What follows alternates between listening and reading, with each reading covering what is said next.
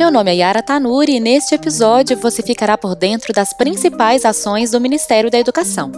Além disso, falaremos sobre a medida provisória do FIES, que foi assinada pelo governo federal no último dia 30 de dezembro de 2021. Este é o 35º episódio do podcast 360 da Educação. Sejam muito bem-vindos.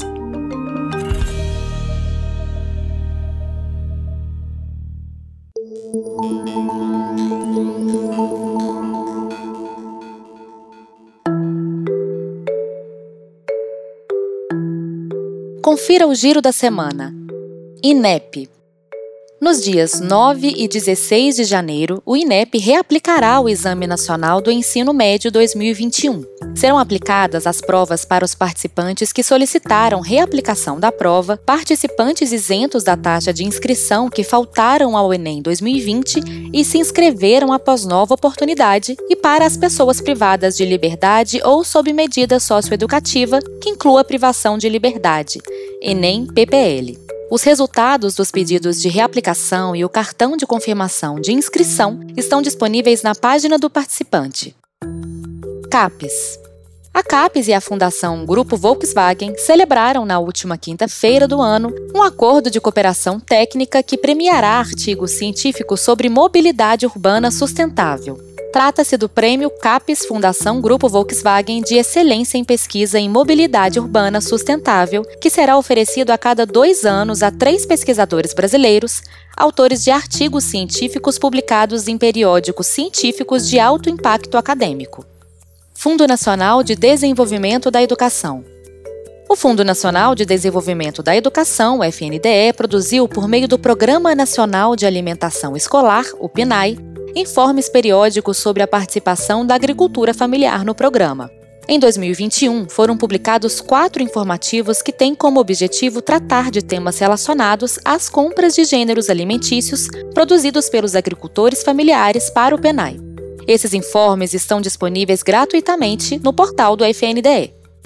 EBSER Hospitais da rede EBSER, em pelo menos três estados, promoveram ações de integração e humanização entre pacientes, acompanhantes e colaboradores das unidades hospitalares durante a semana de Natal. Entre os hospitais que receberam essas ações estão o Hospital Universitário Lauro Vanderlei, na Paraíba, o Hospital Universitário da Universidade Federal do Maranhão e o Hospital das Clínicas da Universidade Federal de Goiás, em Goiânia.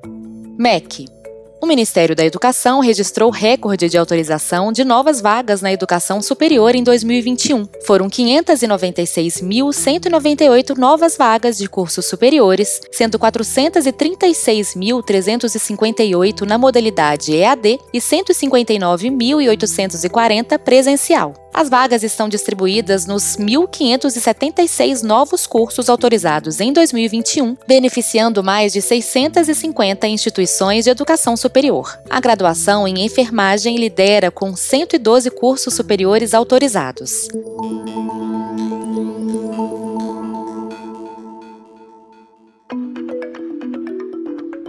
Agora que você já está por dentro das principais notícias do MEC dessa semana, vamos falar sobre a MP do FIES? Cerca de um milhão de pessoas estão com três meses ou mais de atraso no pagamento do FIES. A inadimplência atingiu um recorde durante a pandemia. Só em julho do ano passado, mais da metade dos contratos não foram pagos. O MEC afirma que está estudando a possibilidade de uma renegociação de dívidas, mas ainda não há previsão de quando isso vai acontecer.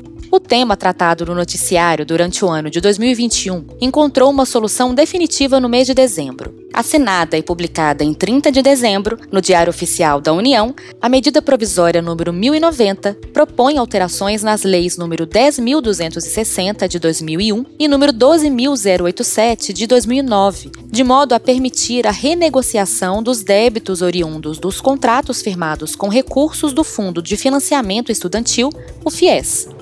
O ministro de Estado da Educação, Milton Ribeiro, falou a respeito das mudanças propostas em um pronunciamento divulgado nas redes sociais do MEC no mesmo dia.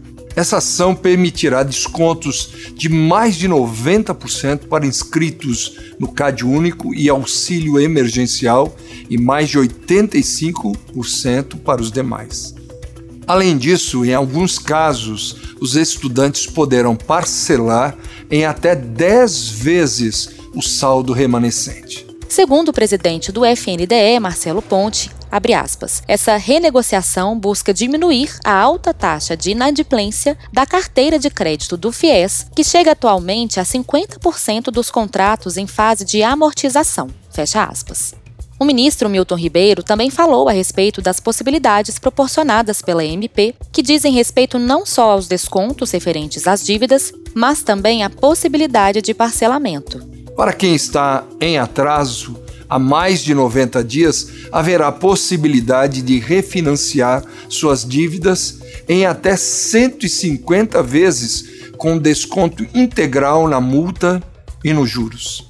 A medida provisória é especialmente voltada para os estudantes que contrataram o FIES até o segundo semestre de 2017, mas que por algum motivo tiveram seu orçamento impactado não cumprindo com os compromissos assumidos em contratos do FIES. Essa medida provisória atende, em resumo, aos débitos que estejam vencidos, não pagos há mais de 360 dias e completamente provisionados, ou aos débitos que estejam vencidos, não pagos há mais de 90 dias e parcialmente provisionados. Ciente dos efeitos devastadores causados pela pandemia de Covid-19, o Ministério da Educação tratou de uma série de iniciativas para auxiliar e amparar a população. E a MP, com alterações nas leis, faz parte dessas iniciativas. O governo federal, por meio dos Ministérios da Educação e Economia, se solidariza com os estudantes ao proporcionar opções para que os graduandos permaneçam na busca de seus sonhos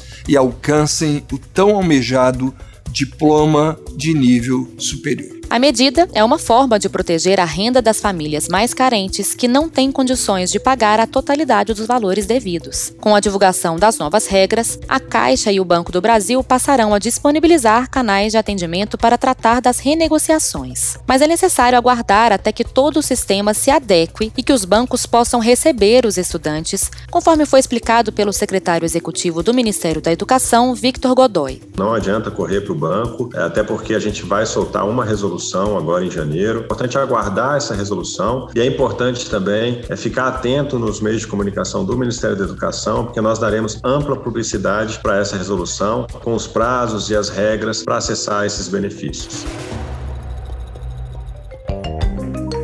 E esse foi o 35º episódio do podcast 360 da Educação do Ministério da Educação. Eu espero por você no próximo episódio.